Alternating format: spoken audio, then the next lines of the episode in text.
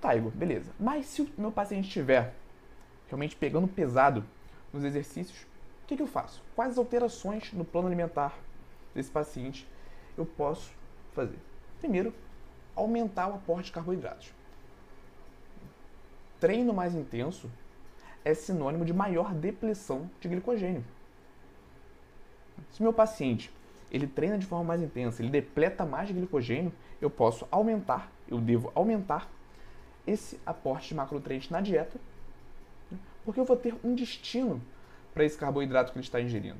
O carboidrato, grande parte desse carboidrato que ele vai estar ingerindo, vai ser utilizado para a reposição do glicogênio que foi depletado durante a atividade física. Então, ó, se você diagnostica que esse paciente tem um treino severo, você já fica ligado nisso, aumento do aporte de carboidratos.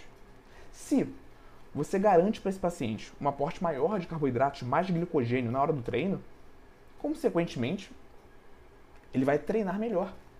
Ele vai progredir com as cargas, ele vai aumentar o peso, ele vai realizar mais repetições e por conta disso, ele vai gerar mais adaptações metabólicas que vão favorecer a hipertrofia. Então, olha só que interessante. Se a gente consegue enxergar por dentro do nosso paciente o quanto ele treina pesado, nós podemos associar isso à nossa prescrição de carboidratos. Se você já avaliou no exame bioquímico que esse paciente não treina de uma forma intensa, você também pode ajustar a sua prescrição em relação a isso. Menor aporte de carboidratos. Você vai ter uma via lipogênica menos favorecida. Pensa o seguinte: se meu paciente não treina bem, se ele não gasta o glicogênio dele, não vai haver a necessidade de um consumo de carboidratos tão alto. Certo?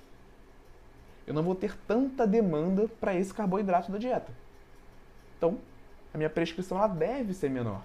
Eu vou ter que tomar cuidado, vou ter mais atenção nos outros macronutrientes. Porque se eu exagero nos carboidratos nesse, nesse momento para um paciente que não tem um treino mais intenso, eu vou ter mais carboidrato gerando. Ter um estímulo maior para a via lipogênica. Entendeu? Então, o exame laboratorial vai servir para esse propósito, analisar também a intensidade de treino do nosso paciente. E aí, gostou desse corte? Aqui é o Igor e eu quero te convidar para assistir às aulas completas e gratuitas toda quarta-feira, 19 horas, ao vivo no YouTube. Para participar, é só você se inscrever no link que está na descrição desse episódio do podcast e nos vemos lá quarta-feira, 19 horas, ao vivo no YouTube.